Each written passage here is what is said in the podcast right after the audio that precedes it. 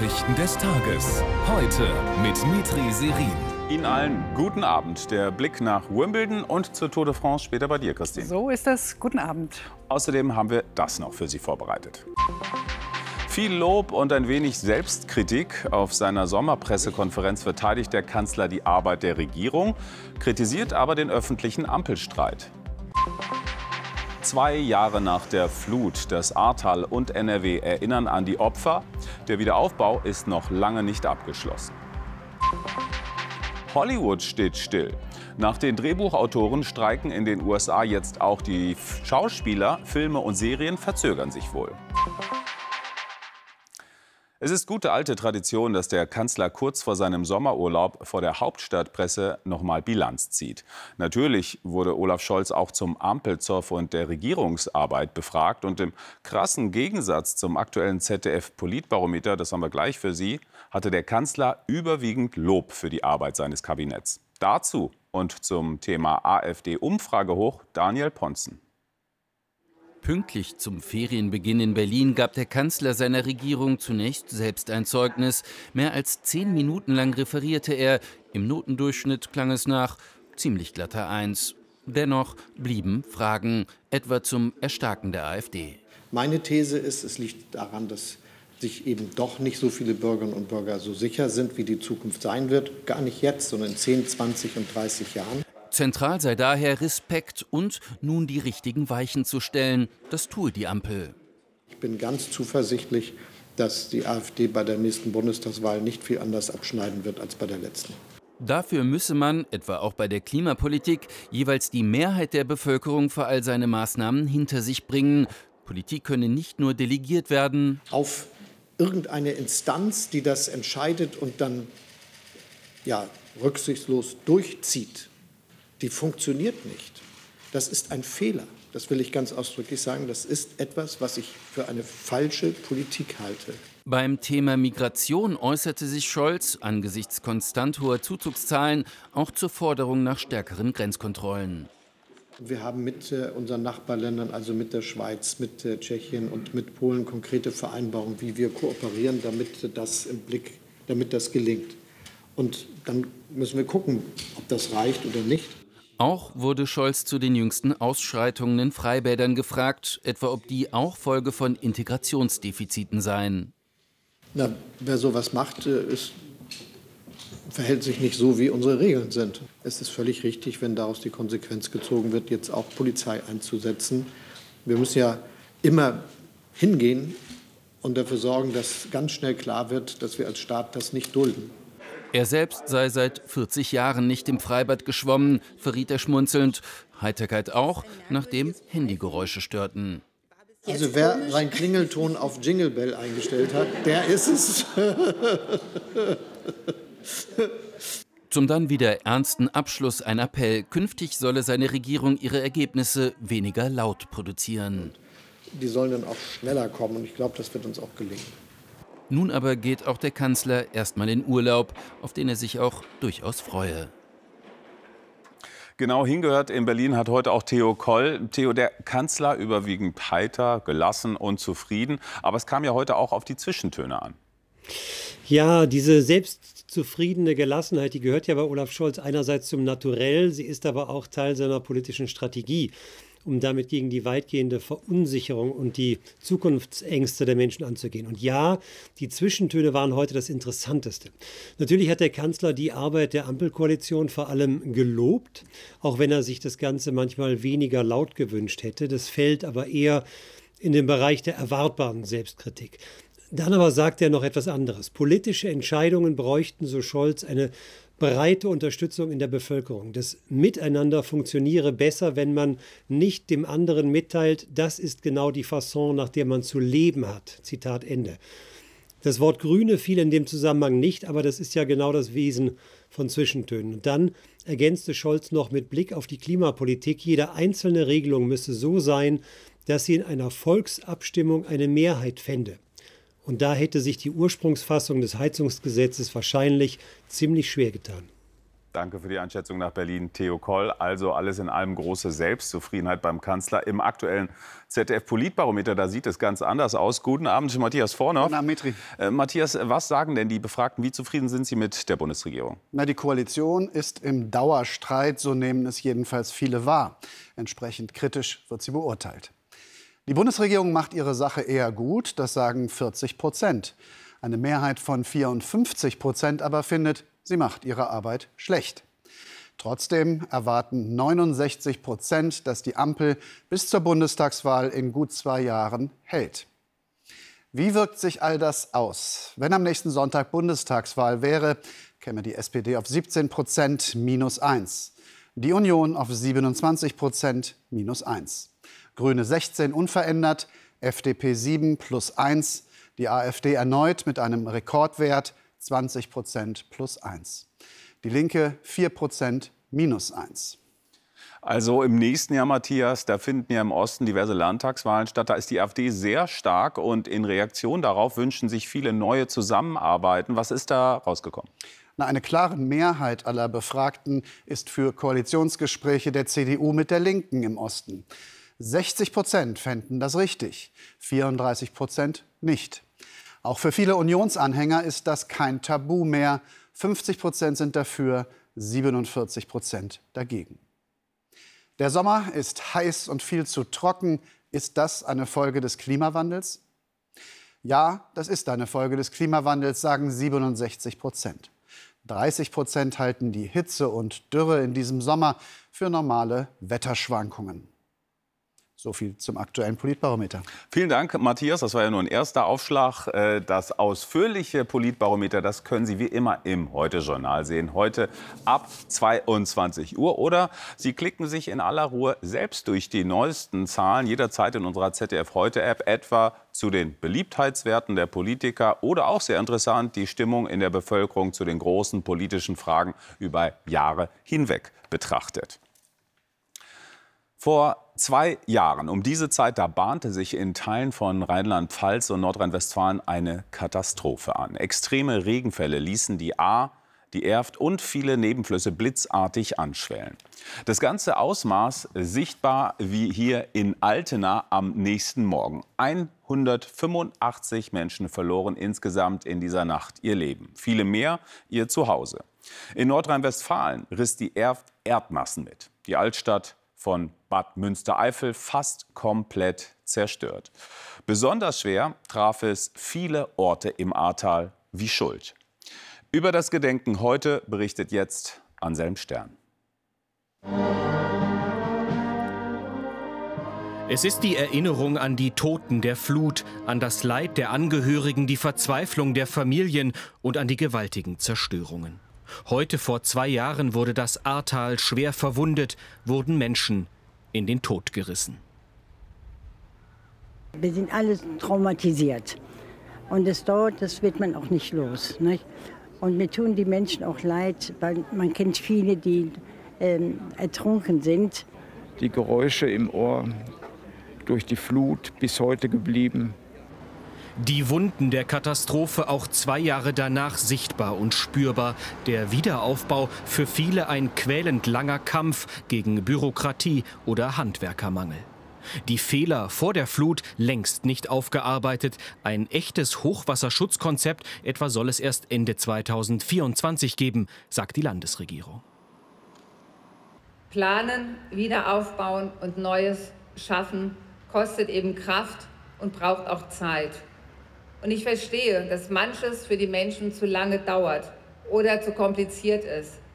Ihnen sage ich zu, dass wir als Landesregierung immer weiter daran arbeiten, konkrete Lösungen zu finden. Am 14. Juli 2021 kommen die bis dahin unvorstellbar großen Wassermassen. Sie reißen Brücken, Straßen, Häuser, Existenzen mit sich. Die Fluten wüten mit enormer Kraft, Menschen ertrinken. Das jüngste Todesopfer war vier Jahre alt. Schätzungen zufolge gibt es im Ahrtal mehr als 9000 zerstörte Gebäude, mehr als 40.000 Betroffene. Der Platz am Tisch bleibt leer. Was ist die neue Normalität für jene, die einen lieben Menschen verloren haben? Sagt der Bürgermeister von Bad 9a-Ahrweiler und fügt hinzu, die Folgen der Jahrhundertflut bleiben in den Köpfen, in den Seelen, auch zwei Jahre danach. Wir sprechen mit Christel Haas bei der Gedenkfeier in Bad 9a Ahrweiler, die gerade zu Ende gegangen ist. Christel, zwei Jahre nach der Flutkatastrophe kämpfen viele betroffen ja immer noch. Wie sehen die Herausforderungen aus? Na, die größte Herausforderung ist eigentlich jetzt zwei Jahre nach der Flut, die durchzuhalten, nicht aufzugeben und zu akzeptieren, dass der Wiederaufbau eben nicht morgen oder nächstes Jahr schon zu Ende ist, sondern dass er sehr, sehr lange dauern wird. Denn wenn man durch das Ahrtal fährt, dann ist es so, dass es ein Tal der Gegensätze ist. Auf der einen Seite ist schon sehr viel, auch gemessen an dem enormen Schaden, der entstanden ist durch die Flut, sehr viel wieder aufgebaut. Aber direkt daneben sieht man dann Ruinen, sieht man dann die große Zerstörung und da passiert nichts. Und das ist für die, die betroffen sind und bei denen eben nichts vorangeht, geht, sehr zermürbend, extrem belastend und das geht eben auch an die Substanz, weil man muss komplizierte Anträge stellen, man muss warten, es braucht Gutachter, die nicht kommen, die keine Zeit haben, Handwerker, die es nicht gibt, weil die auch ausgebucht sind. Das ist einfach etwas, was den Leuten wirklich Schmerzen bereitet und daran, das gilt es jetzt zu verändern. Das geht aber nur langsam. Malu Dreyer hat versprochen, dass keiner hier im Ahrtal alleine gelassen wird, aber man muss dazu auch sagen, dass das wird lange dauern, da muss man dicke Bretter bohren und es braucht einen langen Atem und Mut, in die Zukunft zu schauen. Vielen Dank nach Bad Neuenahr-Ahrweiler, Christel Haas. Jetzt zu dem, was in Deutschland sehr emotional, sehr kontrovers diskutiert wird, den Protestaktionen der sogenannten letzten Generation. Sie haben auch heute wieder in diversen Städten versucht, den Verkehr lahmzulegen. Dabei gab es auch Verletzte. Viele Politiker verurteilen die bundesweiten Proteste scharf. Schon gestern hatten Aktionen den Flugverkehr in Hamburg und Düsseldorf gestört. Mehr jetzt von Stefan Kelch. In Bremen lassen die Demonstranten keinen Zweifel, was das soll und wen sie adressieren mit den heutigen Blockaden. Die Bundesregierung, die ihrer Ansicht nach das Klimaschutzgesetz breche, das Land in den Kollaps führen würde. Immer mehr Menschen verstehen, ähm, dass wir hier ein strukturelles Problem haben, dass die Politik nicht ins Handeln kommt und wir festgefahren sind. Grüne Politiker urteilen, die letzte Generation schade der Sache des Klimaschutzes. Ich halte diese Aktion für ausdrücklich falsch. Sie schadet dem Anliegen, sie schadet dem Klimaschutz. Ähm, es ist ein lupenreines Eigentor. Der Bundesverkehrsminister meint, die Aktivisten überschritten Grenzen. Das, was die letzte Generation hier betreibt, ist vollkommen inakzeptabel und muss mit allen Härten des Rechtsstaats verfolgt werden. In 26 Städten legen Aktivisten der letzten Generation heute zeitweise den Verkehr komplett lahm. Selbst für wohlmeinende Passanten scheint diese Form des Protestes schwer nachvollziehbar. Sie erreichen ja niemanden damit. Gäbe es eine Alternative, wo Sie die Menschen wirklich erreichen mit dem, was sie so furchtbar auch äh, aufbringt? Man kann die Protestformen der letzten Generation weitestgehend in das Spektrum des zivilen Ungehorsams einsortieren. Das heißt, sie sind radikaler, konfrontativer als das für Fridays for Future der Fall ist. Er ist aber selten im Moment des Ungehorsams auch beliebt. Das wird durch die Aktionen heute nicht besser. Bei Nürnberg am Ende eines Staus auf einer blockierten Autobahn ein schwerer Unfall. Andernorts wird eine Aktivistin verletzt durch eine verärgerte Autofahrerin.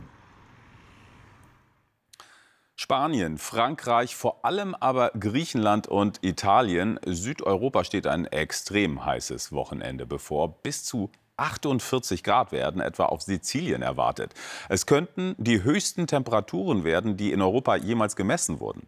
Besonders problematisch ist die Hitze in den Städten. So hat Athen schon Maßnahmen rund um die Akropolis getroffen.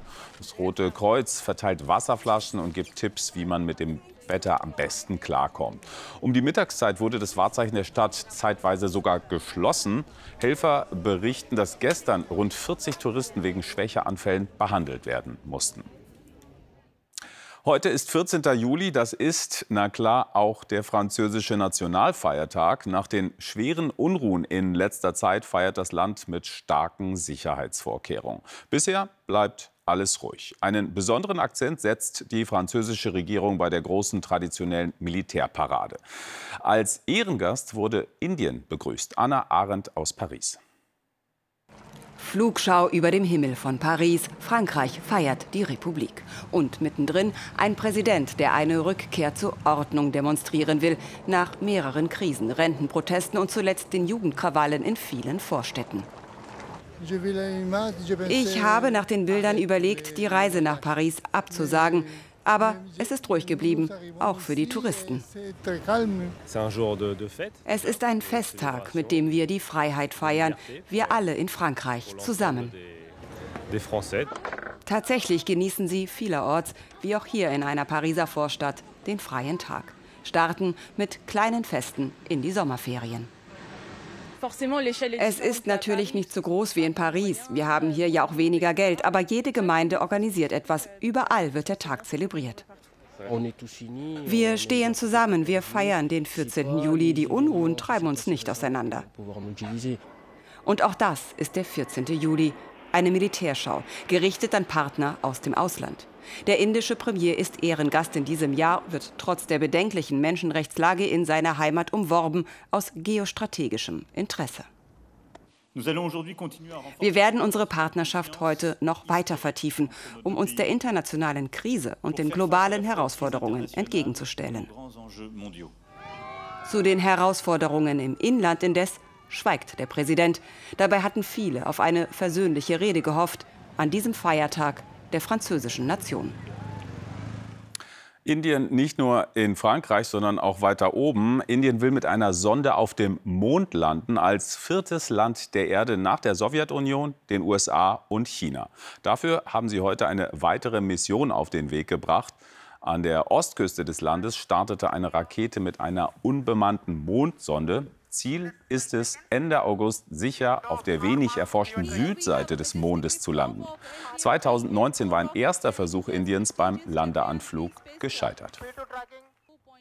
Jetzt in die USA, genauer nach Hollywood, denn die US-Filmfabrik steht still. Nach den Drehbuchautoren streiken jetzt auch die Filmschauspielerinnen und Schauspieler.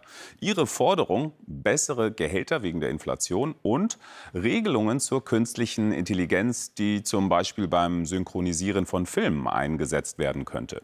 Viele Filmprojekte müssen jetzt wohl gestoppt werden. Benjamin Daniel berichtet. Es sind die Weltbekannten wie Matt Damon, die dem Streik ein Gesicht geben. Doch hinter dem Protest stehen noch viel mehr Künstler. Neben den Drehbuchautoren nun auch Zehntausende Schauspieler. Die Gewerkschaft, die sie repräsentiert, konnte mit dem Verband der Film- und TV-Produzenten trotz langem Ringen keine Einigung erzielen. Die Produzenten tun so, als stünden sie kurz vorm Bankrott, entlohnen ihre CEOs aber gleichzeitig mit Hunderten Millionen Dollars. Es ist widerlich. Neben der Forderung nach höheren Gagen in Inflationszeiten und faireren Gehaltsmodellen geht es ihnen auch um Zusicherungen in Sachen künstlicher Intelligenz. Viele befürchten, dass ihr zunehmender Einsatz Arbeit wegnimmt beim Schreiben, Schauspielern oder Synchronsprechen. Die Firma Deep Voodoo zum Beispiel hat sich auf Gesichtsanpassungen per KI spezialisiert. Eine NBC-Reporterin zeigt, wie es funktioniert. 30 Minuten lang wird ihre Mimik gescannt. Dann wird ein Algorithmus mit den Daten gefüttert. Schließlich braucht man nur noch ein Double und die Software erzeugt live ein perfektes Abbild der echten Person.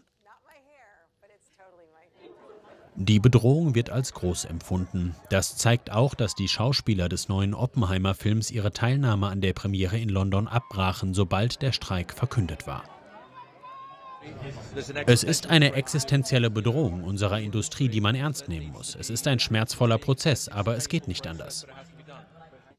In einem Interview zeigt der Chef von Walt Disney wenig Verständnis.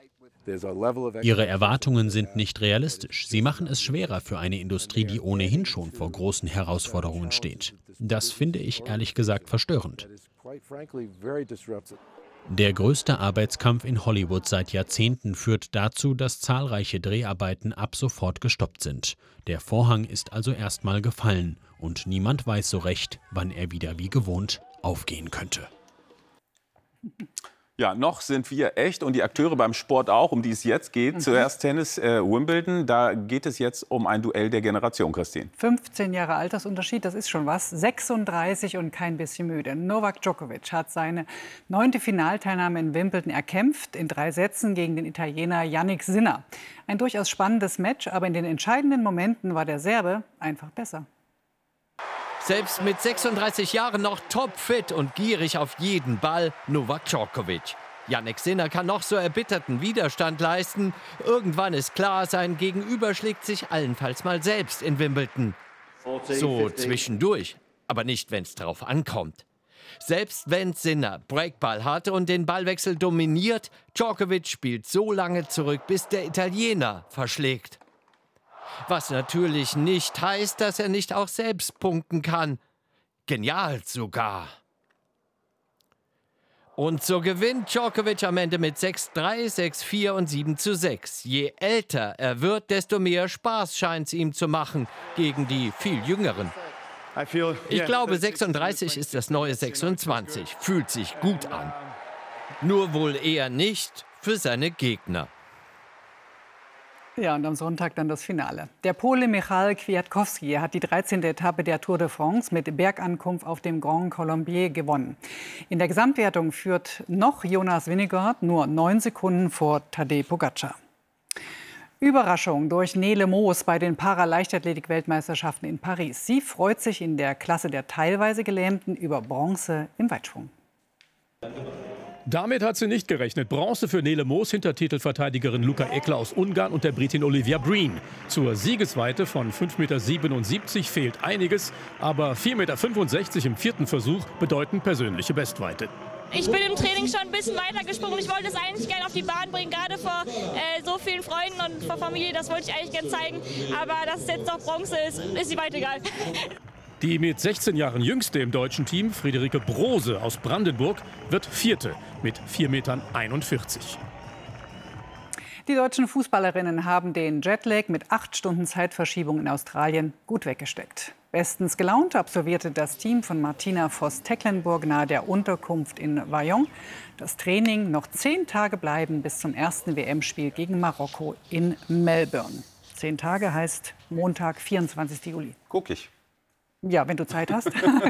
Danke, Christine. Wir kommen jetzt zu einem Künstler, der mit seinen riesengroßen Werken die Schweizer Berglandschaft verzaubert. Die Rede ist von Sape. Sein jüngstes Werk, ein Mädchen und ein Junge, die auf Skizzenblöcken ihre Sicht auf die Welt nachzeichnen. Benutzt hat er ausschließlich Kreide und Holzkohle, also biologisch abbaubar. Wie lange die Werke zu sehen sein werden, hängt dann davon ab, wann an den Berghängen des Dorfes Villars-sur-Roland der Regen kommt und dann alles wieder wegwäscht. Eigentlich viel zu schade, es sollte da bleiben. Finde ich, sieht super aus. So, morgen erst heiß, dann von Westen gewittrig. Mehr Wetter gleich von Katja Horneffer. Das Heute-Journal startet um 22 Uhr mit Marietta Slomka.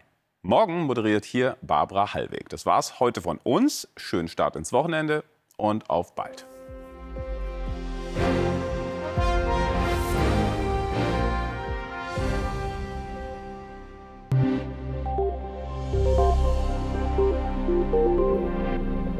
Guten Abend. Das Tief über den britischen Inseln bringt uns morgen erstmal schwüle Hitze von Südwesten und dann auch Gewitter. Das geht in den Mittagsstunden los und am Nachmittag und Abend auch im Südwesten. Danach wird es von Westen wieder kühler. Heute Nacht gibt es einige Regenschauer an der Nordseeküste, sonst ist es häufig klar bei Südostwind. Die Temperaturen sinken meist auf 17 bis 13 Grad. Wärmer bleibt es im Norden und im Westen bei 20 bis 17 Grad. Und morgen gibt es schweißtreibende Temperaturen von 31 bis 37 Grad von der Ostsee bis zum Bodensee. Kühler ist es in der Eifel und auch im Westerwald mit 24, 25 Grad, denn dort kommen die dichteren Wolken schon am Vormittag an. Die bringen Regen mit und es kann auch schon mal ein kräftigeres Gewitter dabei sein. Im Osten ist es dagegen sonnig. Nachmittags weiten sich Schauer und Gewitter weiter nach Norden aus und zum späten Nachmittag und Abend kann es dann Gewitter von Frankreich her geben. Am Sonntag verlassen uns diese Regenschauer und Gewitter ostwärts. Dann gibt es einen freundlichen Streifen von Brandenburg bis zur Mosel. Einige Schauer und Gewitter bei starkem Wind aus südwestlichen Richtungen erwarten wir an der Nordsee. Guten Abend.